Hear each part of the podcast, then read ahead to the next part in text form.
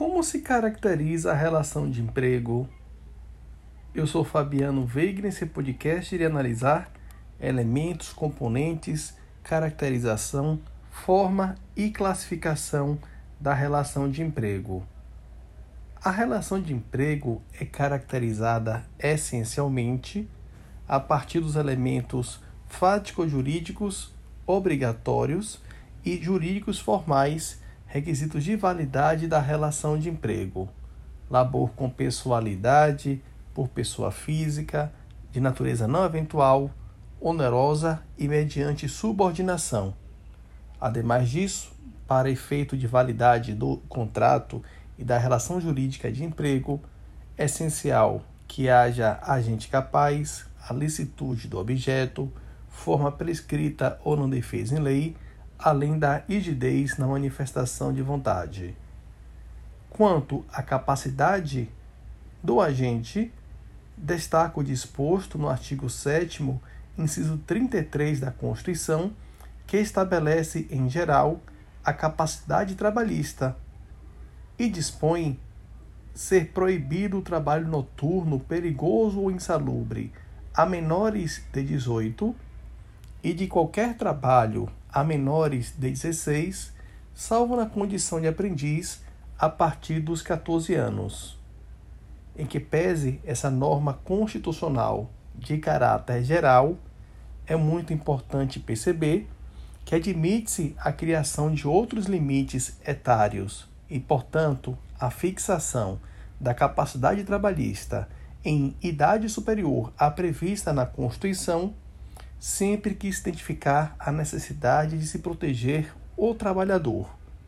Neste sentido, ilustrativamente, muito importante a Convenção 182 da OIT, em que trabalha e prevê as piores formas de trabalho infantil, estabelecendo, entre outras regras, que para ser contratado como empregado doméstico é necessário que o trabalhador tenha pelo menos 18 anos. No que diz respeito à forma como requisito da relação de emprego para a validade da relação jurídica contratual, em regra, o contrato de trabalho é não formal. Entretanto, excepcionalmente é possível reconhecer hipóteses em que há a exigência de uma formalidade específica. Quanto às contratações com a administração pública, tanto direta quanto indireta,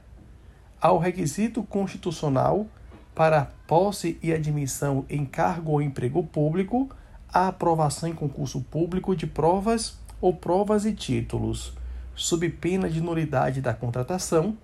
e punição da autoridade competente.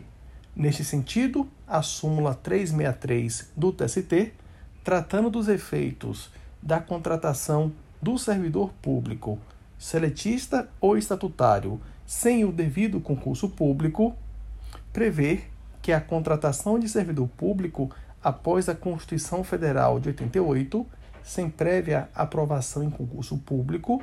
encontra óbice no respectivo artigo 37, inciso 2 e parágrafo 2 somente lhe conferindo direito ao pagamento da contraprestação pactuada em relação ao número de horas trabalhadas, respeitado o valor da hora do salário mínimo e dos valores referentes ao depósito de FGTS. O contrato de emprego ele pode ser caracterizado e classificado como um contrato de atividade. Neste sentido, o artigo 442 da CLT prevê que o contrato individual de trabalho é o acordo tácito ou expresso correspondente à relação de emprego.